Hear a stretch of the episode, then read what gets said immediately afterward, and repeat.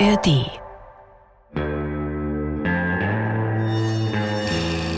Das ist in fünf Tagen Mord, die Krimi-Challenge mit KI. Mit Janina Rook und mit mir, Christian Schiffer. Tag 3. Wir starten zuversichtlich, um uns heute endlich für eine Idee zu entscheiden. Wir haben doch keine Zeit. Wir wurden hier eingesperrt, um in fünf Tagen ein Krimi-Hörspiel für die ARD-Audiothek zu schreiben. Aber Janina ist tiefenentspannt. Weißt du, was interessant ist? Weißt du, woran ich merke, dass ich mich eigentlich total wohlfühle in dem Projekt? Ähm, das klingt so, als wären alle anderen furchtbar.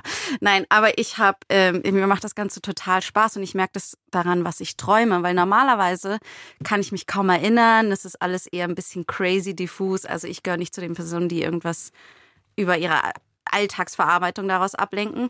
Aber ich habe äh, jetzt in der Nacht geträumt, dass ich verliebt bin. Und das mache ich nur, wenn ich gut drauf bin. Wusstest du, dass man mit KI voll gut Träume interpretieren kann? Mhm. Also wenn du deinen Traum in ChatGPT eingibst, so, Mhm. sowas wie mir fallen alle Zähne aus oder sowas, so Mhm. Zeug, von dem man halt manchmal so träumt, dann sagt dir halt ChatGPT, was, was, Okay. was dein Problem ist. Ich, Super. Ich, ich, ich, liebe, dass du überhaupt nicht auf meine persönliche äh, äh, äh, äh, Beschreibung eingegangen bist, sondern gleich so, hier ist eine andere KI-Möglichkeit für dich, Janina.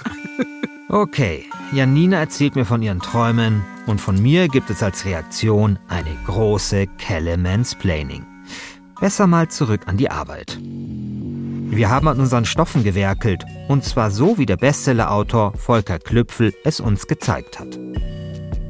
Wir haben die weiße Frau von Ebersberg und die Blondierung des Todes und gesagt, wer ist der Mörder, die Mörderin, die ermittelnde Person, welches Setting, wie passiert der Mord, also diese Basics, die Volker uns mitgegeben hat, das haben wir für beides jetzt gemacht, haben uns einfach gezwungen, schnell zu entscheiden. Ich hatte jetzt tatsächlich das erste Mal so das Gefühl, dass ich mir dachte, Christian, am Ende dieser Woche könnte vielleicht wirklich so eine Art Krimi stehen. Viel Zeit verbringen Janina und ich zu zweit, ohne die KI Charlotte am Katzentisch. Wir spinnen rum, werfen uns Ideen und Gedanken zu und pappen Karten an Flipcharts. Manchmal sind noch andere Leute bei uns im Studio, nämlich diese ominöse Gruppe von BR-Leuten, die uns die Challenge gestellt hat. Und die wollen jetzt langsam mal was hören. Und vor allem wollen sie eine Entscheidung. Für die BR-Kollegen, vor allem aber für euch. Fassen wir die beiden Ideen nun zusammen. Okay, also. Die weiße Frau von Ebersberg spielt, wie der Name schon sagt, in Ebersberg. Hier passiert Folgendes. Also es wird eine Frau ähm, gefunden, die von einem Baum runterhängt und die ist eingehüllt in ein weißes Laken. Und äh, die Frau lässt sich nicht identifizieren, weil also ihre Fingerabdrücke sind nirgendwo gespeichert und äh, ihr Gesicht ist nicht bekannt. Ne? Und ähm, jetzt hat halt der Ort Ebersberg eine Besonderheit. Nämlich äh, in anderen Orten, da mag das, das Herunterhängen von Frauen in weißen Bettlaken auffallen, nicht so in Ebersberg. Dort ist es so, dass halt viele Kinder und Jugendliche sich einen Streich daraus machen, immer in regelmäßigen Abständen halt äh, irgendwelche Puppen aufzuhängen, weißes Laken drumherum zu machen und dann irgendwelche Autofahrer zum Beispiel zu erschrecken. Das ist das, was Ebersberg von allen anderen Orten auf dieser Welt unterscheidet. Dass nämlich eine weiße Frau, also eine Frau in einem Bettlaken, die von einem Baum runterhängt, dort nicht besonders viele Irritationen auslöst. Also, als äh, aber dann doch irgendwie das erste Mal Leute darauf kommen, dass irgendwie es ein bisschen komisch riecht im Wald, das dauert auch ein bisschen, weil der hängt ja im Wald und so, es ist halt eben nicht hinter einem Kino oder irgendwas, wird also die zuständige äh, Ebersberger äh, Polizeichefin angerufen, die eine sehr lebensfrohe äh, Person ist, sehr, also recht faul, aber so eine richtige Menschenfischerin, also mit der willst du halt irgendwie reden, der erzählst du auch alles, die verbringt jeden, äh, jeden Tag ist die irgendwie beim Schafkopfen mit dabei. Die ist aber auch trotzdem nichtsdestotrotz recht kompetent. Also die kann schon was. Allerdings ist es so, dass ihre polizeiliche Ermittlungskompetenz ja nicht jeden Tag auf die Probe gestellt wird, denn sie ist ja halt nur äh, Kommissarchefin äh, in Ebersberg. Jetzt wird also, also deswegen wird angerufen und erstmal sagt sie halt so, ja, also sorry, wir haben jetzt irgendwie, sowas haben wir jetzt irgendwie dauernd. Ich, ich werde hier dauernd angerufen wegen irgendwelchen Ebersberger Frauenleichen und seit 20 Jahren. Aber okay, ich fahre da jetzt hin, schau mir das an. Ihr geprüftes Polizeiauge und auch ihre geprüfte Polizeinase stellt sofort fest, okay, da, hier haben wir es wohl offensichtlich mal zur Abwechslung mit einer echten Leiche zu tun. Das ist ja sehr interessant. So, das ist jetzt natürlich so, dass sie diesen Vorfall melden muss an die Zentrale äh, vom BKA oder so. Und deswegen wird ihr ein Assistent zur Seite gestellt. Und dieser Assistent ist ein komplettes Gegenteil dieser Ermittlerin, denn dieser Assistent kommt gerade erst von der Uni denkt so, er ist ja irgendwie der, der krasse Profiler, hat immer so einen Laptop unterm Arm, äh, wo er halt immer so guckt, so, hey, gab es schon mal eine ähnliche Täterstruktur in Los Angeles oder sowas 1997? Aha, hm, ja, so, so ist der halt. Der ist aber auch so ein bisschen unsicher und ähm, kommt vor allem auch aus der Stadt. Also der redet auch so ein bisschen Hochdeutsch und so, ist halt ein Typ von der Uni. Er ist halt so überambitioniert. Und ähm, ja, und jetzt müssen die zwei aber halt diese Ermittlungsarbeit leisten. Und was machen sie? Sie äh, befragen natürlich Leute und kommen im Laufe diese, dieses Krimi-Hörspiels an die Wahrheit. Und die Wahrheit sieht so aus. Der Mörder hat im Kern zwei Probleme. Erstens, er hat kein Geld und zweitens hat er seine Ex. Ich rede mich in Rage und präsentiere den Krimi-Pitch meines Lebens. Aber wer der Mörder ist und wer stirbt, das lassen wir offen.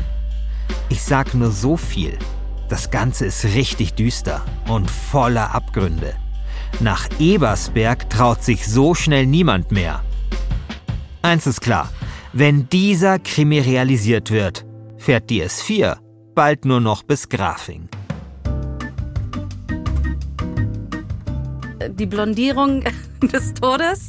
Wir befinden uns in einem wunderschönen Münchner Haarsalon, der aber auch schon sehr in die Jahre gekommen ist.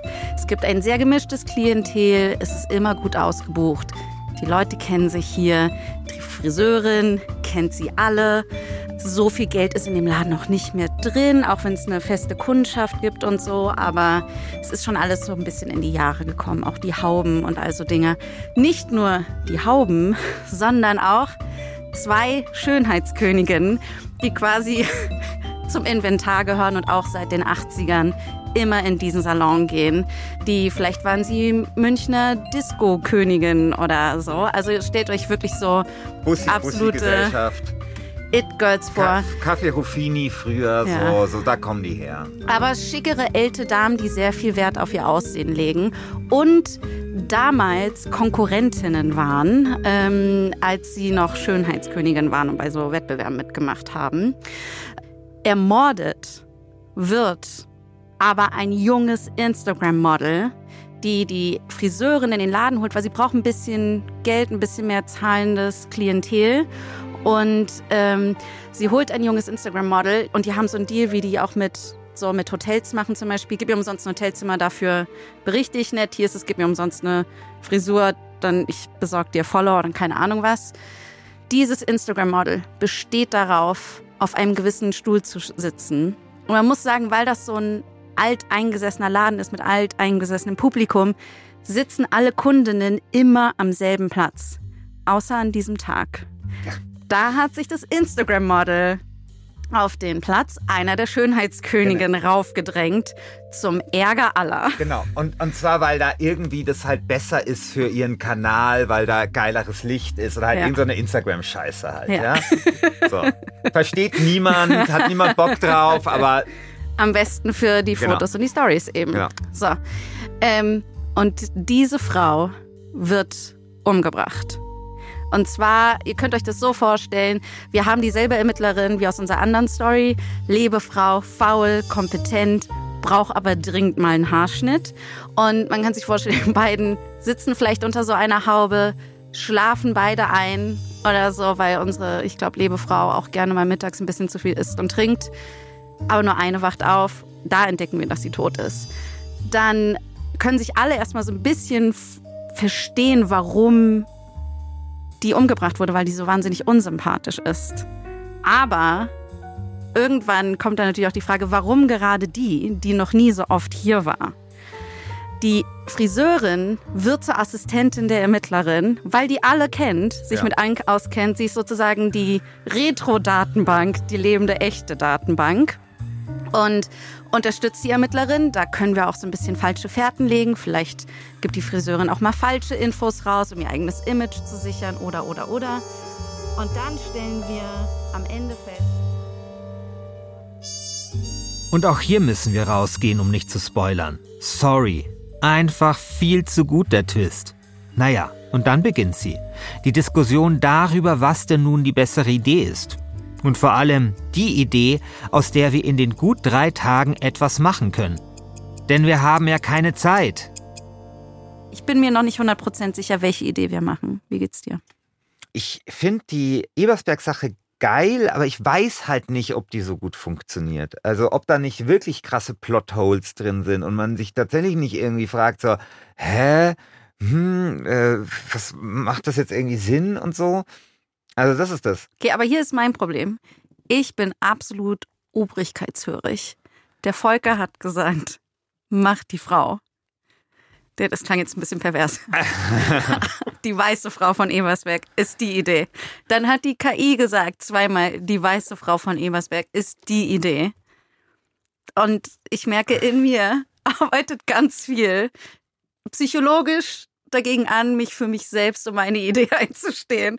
Das ist vielleicht etwas, das wir in einem anderen Podcast mal untersuchen müssen. Ja, aber wir haben ja immer gesagt, die KI sitzt am Katzentisch. Mhm. Die KI ist keine Autorität. Also ich will jetzt die KI nicht kleinreden, äh, aber sie ist halt auch nur einer von drei Autoren. Es ist wirklich verzwickt. Und immer noch können wir uns nicht entscheiden. Die weiße Frau von Ebersberg lässt uns mehr kreative Freiheit. Der Mord im Friseursalon ist vermutlich schwieriger zu schreiben, aber die Idee passt so schön zum Thema Retro-Krimi. Das, das gefällt mir halt so, so daran. Es spielt halt so, es passt halt gut zu München auch. Also es ist halt alles so, diese alte Schickeria-Ding, wo aber schon der Lack ab ist, aber dieses alte München trifft auf das neue München in Form von diesem Instagram-Model.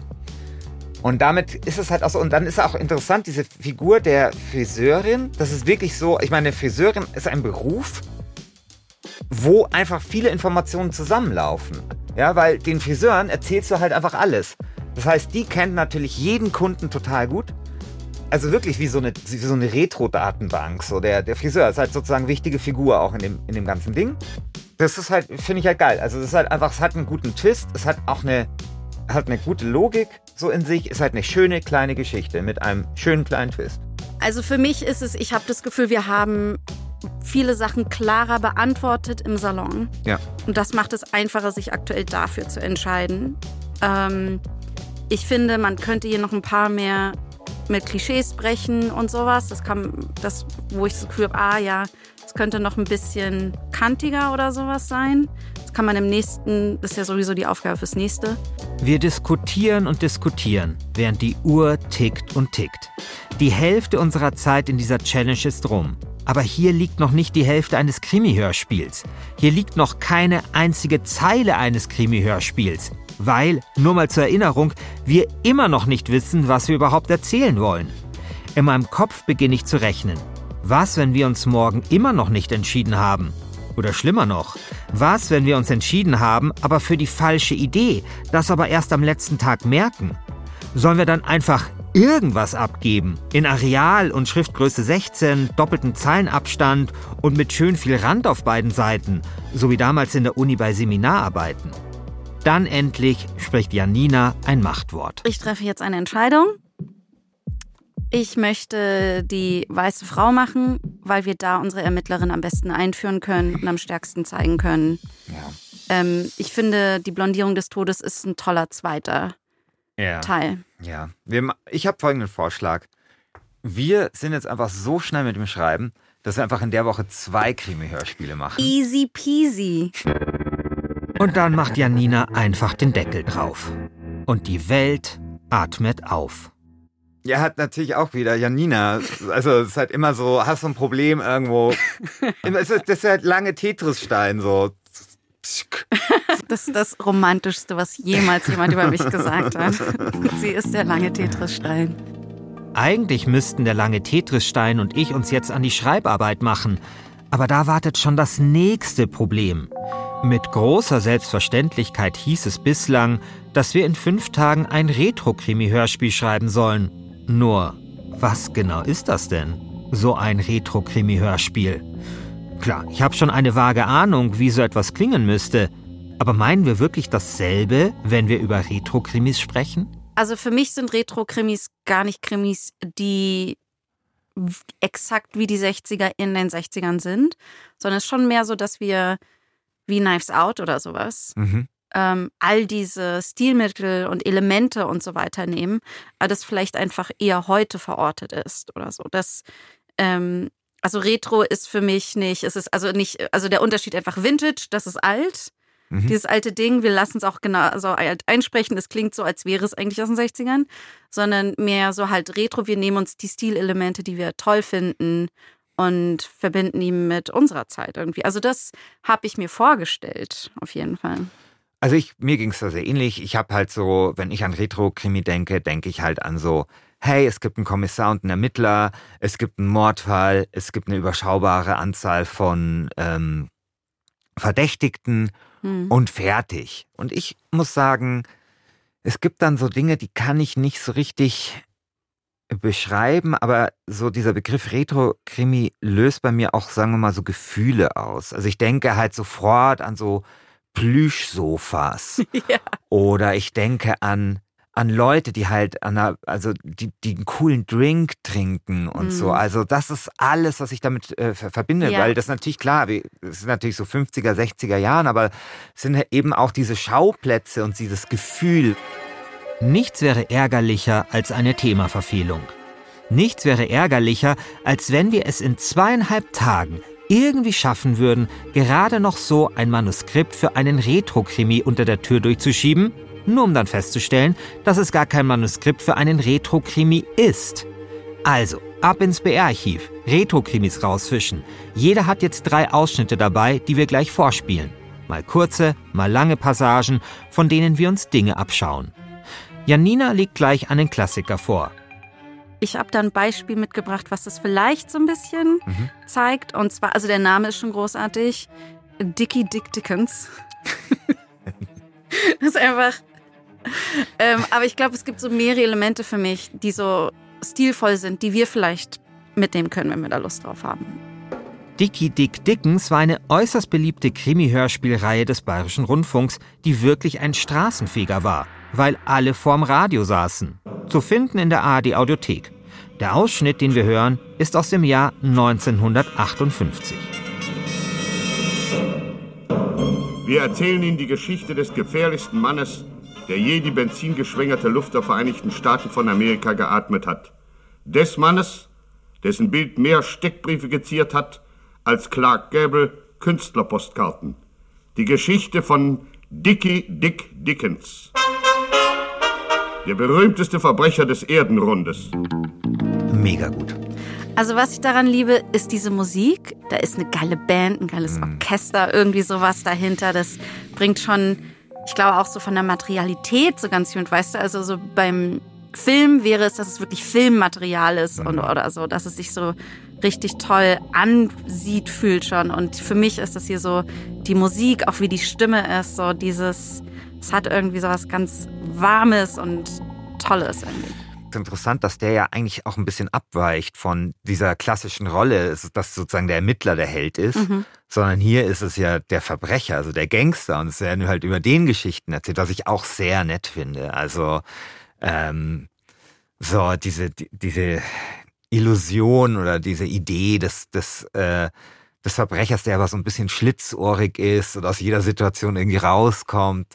Das gefällt mir schon sehr. Mhm. Und ich mag auch das Selbstreferenzielle. Also dieses, wir erzählen Ihnen die Geschichte von. Ich finde, das können wir auch. Dann kommt mein Beispiel dran. Auch das stammt aus einer recht bekannten und beliebten Reihe, nämlich Inspektor Hornley. Die Folge heißt 9.30 Uhr Meilenstein 10 und ist aus dem Jahr 1962. Wir hören jetzt allerdings nicht das eigentliche Hörspiel, sondern Walter Netsch, den Regisseur, der zugleich den Ansager macht und die Zuhörerinnen und Zuhörer an den Empfangsgeräten begrüßt. Meine sehr verehrten Damen und Herren, heute haben Sie wieder Gelegenheit, zusammen mit dem Inspektor Hornley vom Londoner Scotland Yard einen Kriminalfall zu lösen. Das heutige Hörspiel hat den Titel 9.30 Uhr Meilenstein 10. Falls Sie kriminalistische Fähigkeiten in sich vermuten, achten Sie bitte auf alle Kleinigkeiten.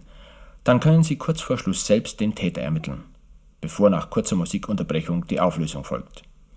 Teilen Sie aber Ihre Ermittlungen nicht uns mit. Wir können nämlich damit nichts anfangen und Ihnen nicht einmal antworten. Diskutieren Sie Ihre Lösung im Familienkreis oder unter Freunden. Vielleicht können Sie sogar eine Wette gewinnen. Also ich finde daran mehrere Sachen faszinierend. Also erstens finde ich die Fallhöhe faszinierend zwischen der Musik am Anfang und dann dieser total biedernden Einführung, äh, wo du ja sofort an so alte äh, Fernsehsprecherinnen und Fernsehsprecher denken musst. Also jemand, der mit einer Krawatte da sitzt und jetzt mhm. sagt, das gibt es jetzt zu hören. Du, der wird auch in Krawatte an diesem Mikro gesessen genau. haben, 100 Sehr, sehr wahrscheinlich. Dann gibt es aber auch so, die, zwe die zweite Sache, die ich sehr interessant finde, so dieses, aber schon leicht ironische, so dieses, wenn sie kriminalistische Fähigkeiten in sich vermuten. Also, dass das eine schöne Formulierung mhm. ist. Ja, so richtig, also das ist mit dem Florett, ja, mhm. richtig schön. Und was bemerkenswert ist an dieser Einführung ist, er sagt dann, ja, bitte, ähm, schicken Sie die Lösung des Täters nicht an den Rundfunk äh, weil das also wahrscheinlich damals wirklich passiert ist, dass Leute dann wussten, wer der Täter ist und davon so begeistert waren über ihr, wie hat das formuliert, äh, über ihre kriminalistischen Fähigkeiten in sich, dass sie das sofort auf eine Postkarte geschrieben haben und an den Rundfunk geschickt haben, was halt so süß ist und halt auch so zeigt, was das für eine Zeit war, wo es halt keinen Rückkanal gab und mhm. man Leute schnell im E-Mail oder sowas schreiben konnte, dass sie wahrscheinlich dann da dauernd irgendwie äh, Briefe bekommen haben, so, sehr geehrter Herr Rundfunk, ich möchte Ihnen mitteilen, dass der Mörder der Koch ist. Ja. Wie schön. Ja, also, also ist auch so eine schöne, ich glaube, es ist auch so eine so eine schöne Ehrfurcht vor der Anstalt ne, des Rundfunks genau, und so. Genau, also, genau. Da schwingt ja. so viel mit in mhm. diesem kleinen Satz. Und deswegen, ich liebe diese Einleitung, weil das ist, da kapselt sich viel, was Krimi-Hörspiele ausgemacht und die haben. Und die heutige Version würde davon aussehen bitte schickt uns keine Hate-Kommentare unter, äh, unter diesem Instagram-Post oder so. genau so, ja. Genau. Ich habe, was ich durchaus, ich glaube, wir sind immer noch super so, was ist die ähm, Ansprechhaltung oder auch so ein bisschen der Stil und der Humor und so. Und ähm, ich, ich würde dann ähm, gerne was super, super kurzes haben und zwar einen super kurzen Ausschnitt aus Migré und der gelbe Hund. Was für ein cooler Titel. Absolut, absolut cool. Oh das ist so Klassik, Klassik-Krimi ja, genau. auf jeden Fall. Maigret und der gelbe Hund ist ein Hörspiel basierend auf den berühmten Kriminalromanen von Georges Simenon. Dieses hier wurde 1961 ausgestrahlt. Man hat uns eben alle zusammen vergiften wollen, sonst nichts. Was ich an dem Ding total mag, ist, wie er einfach sagt, oh, man wollte uns vergiften, sonst nicht diese saloppe, nonchalante Art. Ich finde, wer auch immer unser Kommissar, unsere Kommissarin ist, ich möchte diesen Tonfall irgendwie. Das ist für mich so auch Retro, dieses so, so sehr, das fühlt sich für mich auch so 50er, 60er Jahre irgendwie an. Das liebe ich auch sehr, weil auch da die Fallhöhe drin steckt, ja. Das ist ja was total Ernstes, wenn man, wenn jemand versucht, einen zu vergiften und dass man das halt dann so abschüttelt mhm. und so verscheucht wie, lästig, wie eine lästige Fliege. Das finde ich auch so schön und das ist ja auch ein Stilelement vieler dieser Retro-Krimis. Also auch wenn da eine Leiche, ich glaube, ich habe später selber so ein, so ein Beispiel auch nochmal dabei, da wird halt eine Leiche gefunden und so, naja, okay, nichts Besonderes, halt eine Leiche und so. Und äh, ich glaube auch so, wie, wie schön das ist, dass man so ähm, so dieses, diesem ernsten Thema eben so diese Ernsthaftigkeit halt nimmt, um einfach klar zu sagen, okay, das ist hier ein Spiel eigentlich. Ja. Mhm. Aber wollen wir mal den Leichenausschnitt hören? Ja. Also den von mir? Ja, ich da, wenn der so passt.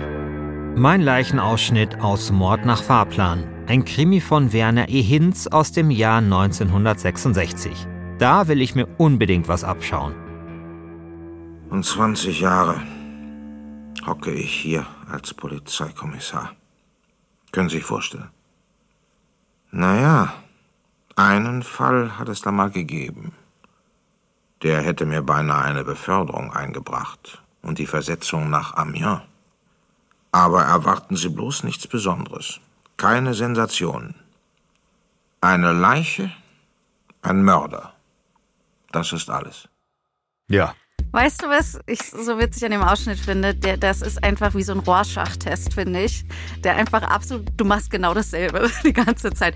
Ist nichts Besonderes. Was wir machen, wird nichts Besonderes sein irgendwie. Und der Ausschnitt passt so 100% zu dir. Ja, also ich finde da äh, viele Sachen auch so spannend. Also erstens so diese Introspektion natürlich, mhm. so. Also hier haben wir den äh, Kommissar, der äh, also vielleicht jetzt nicht so der geniale Kommissar, sondern ich, ich stelle mir den, das ist halt einfach so ein Polizeikommissar, der einfach in irgendeinem Kaff hockt und sein einziges großes Berufsziel ist nach Amiens, Amiens, Amiens, wie die, wie die Französischkenner sagen, ähm, versetzt zu werden. Ja? Kannst du das Wort bitte nochmal sagen? Amiens. Genau, nach Amiens versetzt zu werden.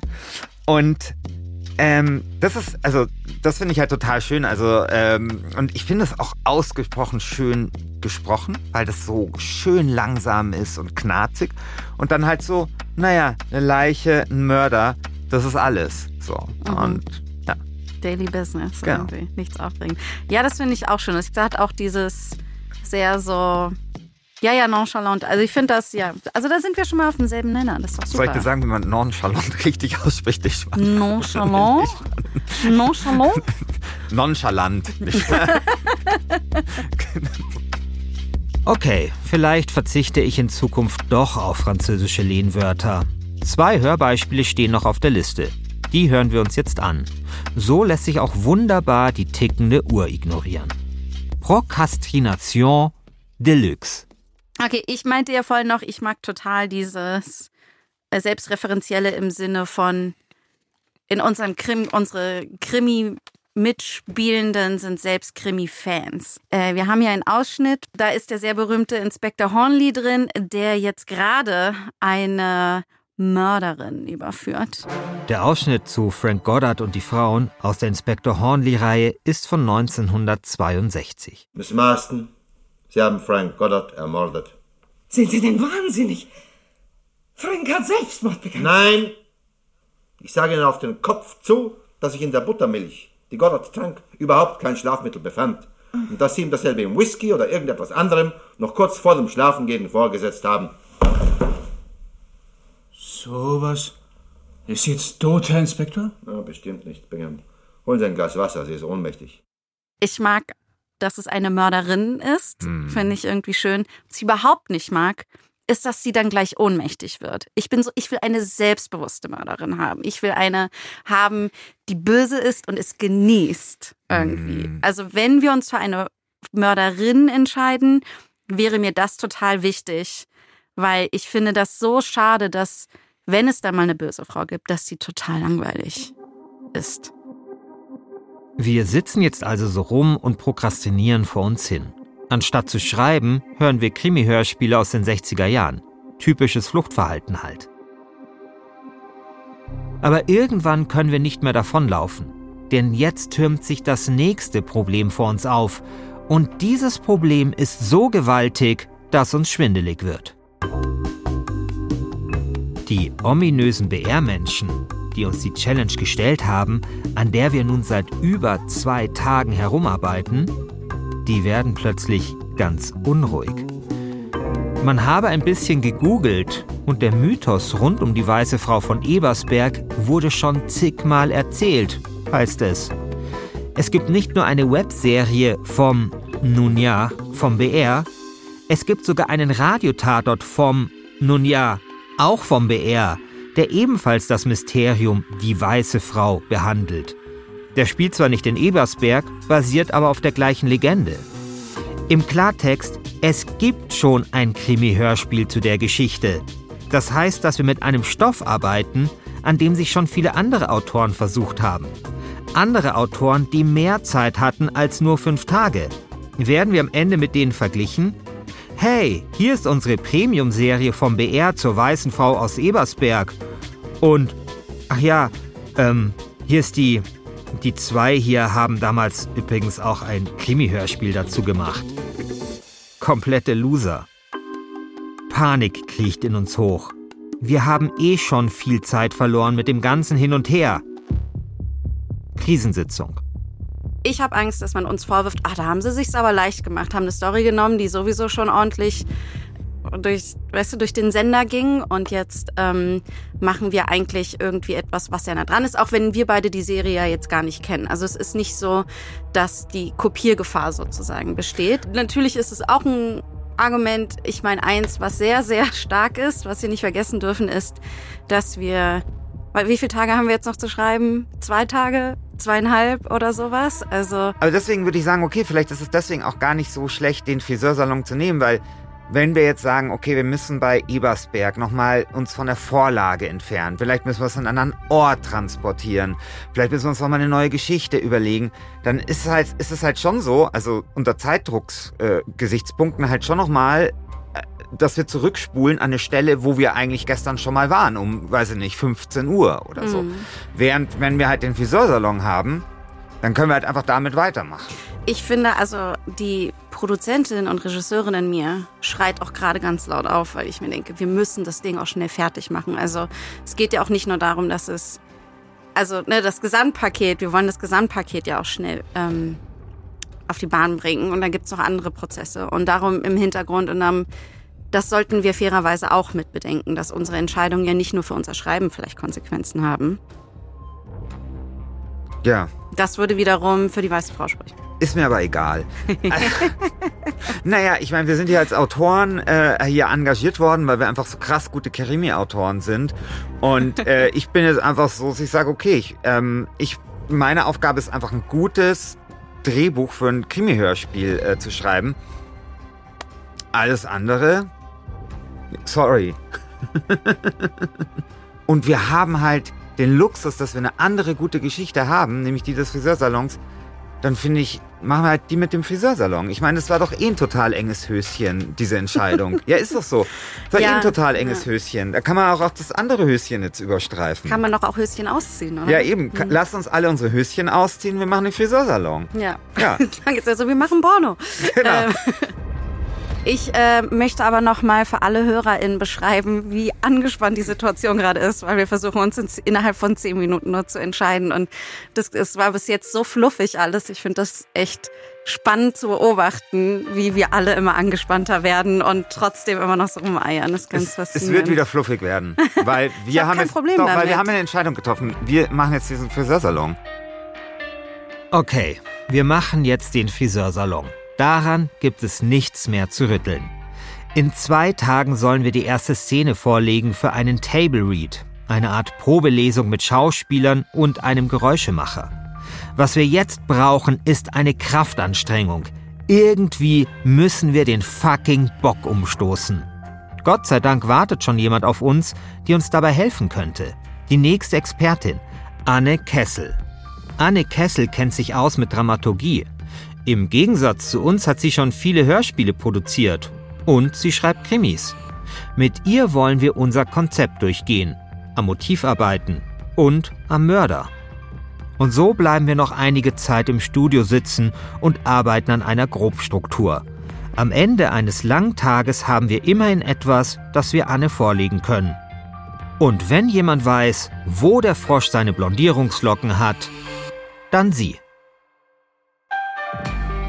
In fünf Tagen Mord, die Krimi-Challenge mit KI, ist ein Podcast des Bayerischen Rundfunks für die ARD Audiothek. AutorInnen sind Eva Deinert, Matthias Leitner, Janina Rook und ich, Christian Schiffer. Redaktion Till Ottlitz, Katharina Agathos und Manuela Baldauf. Projektleitung Matthias Leitner und Eva Deinert. Regie Ron Schickler. Produktion und Technik Winfried Messmer und Robin Ault. Das Sounddesign kommt von Christoph Brandner. An dieser Folge mitgearbeitet haben Vanessa Schneider, Julia Rupprich und Leonard Bittner. Unser Design kommt von Julia Bochnik und Tim Hilbrand.